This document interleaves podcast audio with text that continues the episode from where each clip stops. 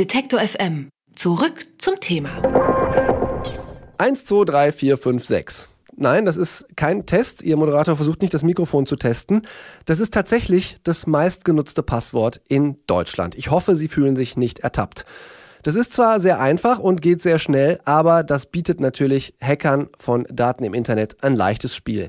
Ende letzten Jahres gab es einen solchen Hackerangriff mal wieder auf etwa 1000 Politiker und Prominente.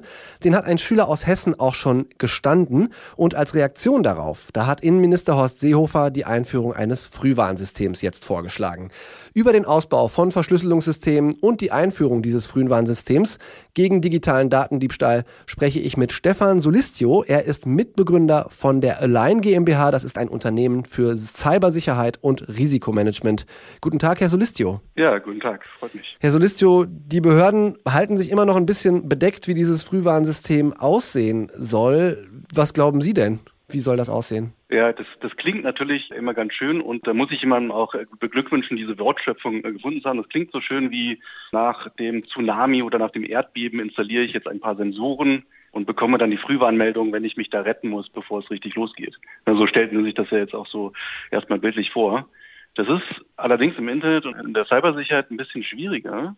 Also es gibt da auch schon seit langem natürlich technische Tools, Systeme, Produkte, die ich einsetzen kann, um Messungen zu machen oder auch um Alarmmeldungen zu kriegen. Das gibt es ganz viel am Markt. Das Problem ist allerdings, dass die oft sehr, sehr viel ausspucken. Also dass man wirklich Tausende bis Millionen Warnmeldungen kriegt, je nachdem, wie weit man das ausfächert. Und dann muss man das erstmal ausfiltern und dort finden, was ist denn, sagen, was sind die richtigen Meldungen. Also daher glaube ich, die wissen jetzt vielleicht, also die werden sicherlich solche Tools einsetzen wollen, die sind auch zum Teil auch schon im Einsatz im Cyberabwehrzentrum. Aber wie sich das dann ausgestaltet und wer auch verantwortlich ist, dort dann entsprechend was mitzumachen, das wissen wahrscheinlich die entsprechenden Kollegen dort auch noch nicht so richtig. Das heißt, ich darf es so verstehen, mhm. dass so ein Frühwarnsystem wahrscheinlich so aussehen wird, dass das den internen und externen Datenverkehr einfach noch zusätzlich äh, größer und breitflächiger überwacht. Mhm. Da sagen Sie schon ein ganz gutes Stichwort. Ne? Also bei Datenüberwachung, da klingeln natürlich auch immer so die Datenschutzglocken auf der anderen Seite.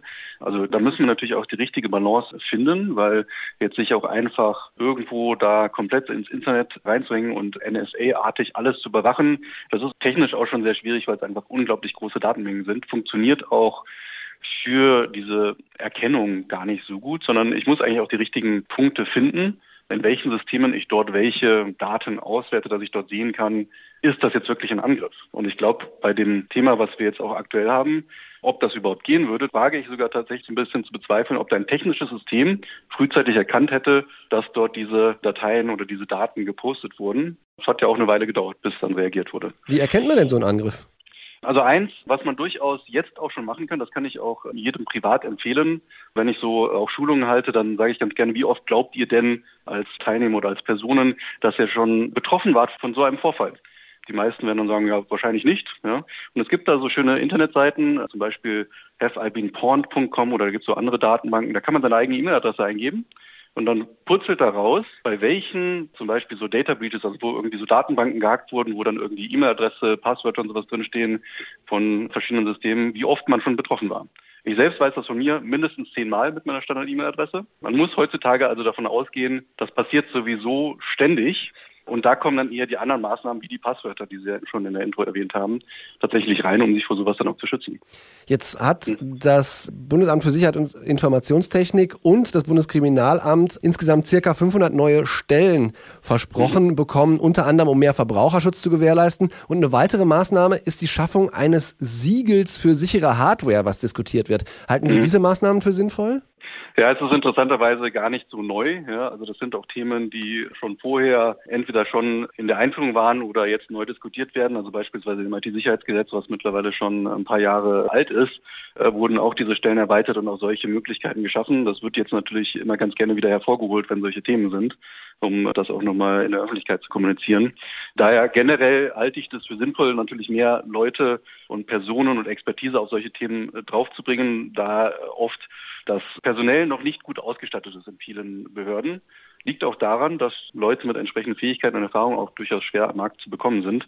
Da muss man sicherlich auch investieren. Zu diesem Siegel an sich auch eine gute Idee, sage ich mal, mit kleinen Kaviats. Das klingt natürlich auch wieder schön wie ein TÜV-Siegel, was ich jetzt am Auto habe und das mir dann bescheinigt, dass das sicher fährt und nicht irgendwie auseinanderfällt. Das ist auch, wenn ich jetzt über IT-Produkte nachdenke, wo wir mittlerweile einen sehr schnellen Zyklus haben, wie die neu eingeführt werden, auch bei Hardware. Das kann natürlich auch schnell zu einer Blockade werden, wo ich Innovationen im Grunde genommen bremse, weil ich die Entwicklungszyklen dann durch Zertifizierung immer länger ziehe. Also das ist ja durchaus auch ein Thema, was in der Szene, das habe ich äh, zum Beispiel auch mit anderen Cybersecurity-Experten wie Sven Weizenegger oder sowas auch durchaus öfter diskutiert, dass die dort im Grunde genommen das, was wir mit Digitalisierung insgesamt machen wollen, dann in die Länge getrieben wird. Das heißt, Sie würden sagen, so ein staatliches Siegel, um das, wenn ich das richtig verstehe, verhindert eventuell auch Weiterentwicklung, auch im Bereich eventuell sogar Cybersicherheit. Ja, es ist vor allem, wenn ich da das Thema staatlich dran mache. Das spricht oft nicht für Geschwindigkeit und es gibt ja solche Siegel und Zertifizierungen durchaus in der Privatwirtschaft oder von internationalen Organisationen gibt es das ja auch schon lange. Die werden ja auch eingesetzt.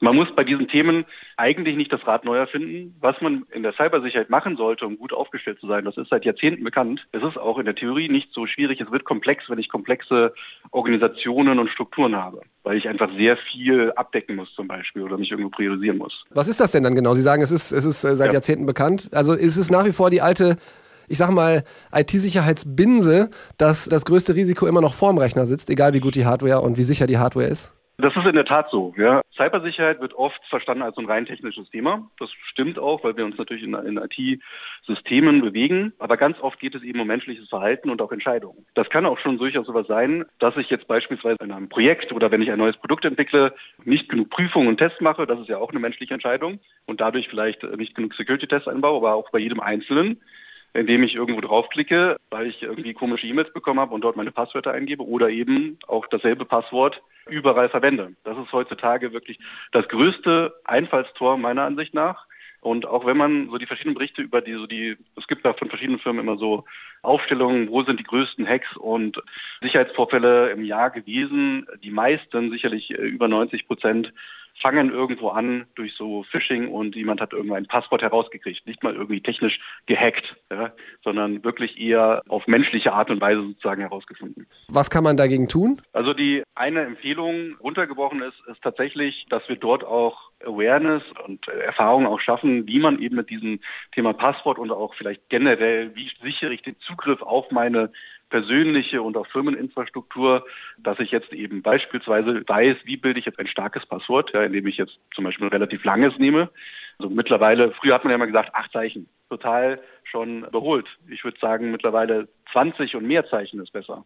Hm. Das ist natürlich, kann man sich schlecht selber merken, soll man auch am besten gar nicht, sondern da gibt es auch Tools, Passwortmanager beispielsweise, die mir dann auch automatisch neue, sehr lange, sichere Passwörter für jeden Dienst erzeugen.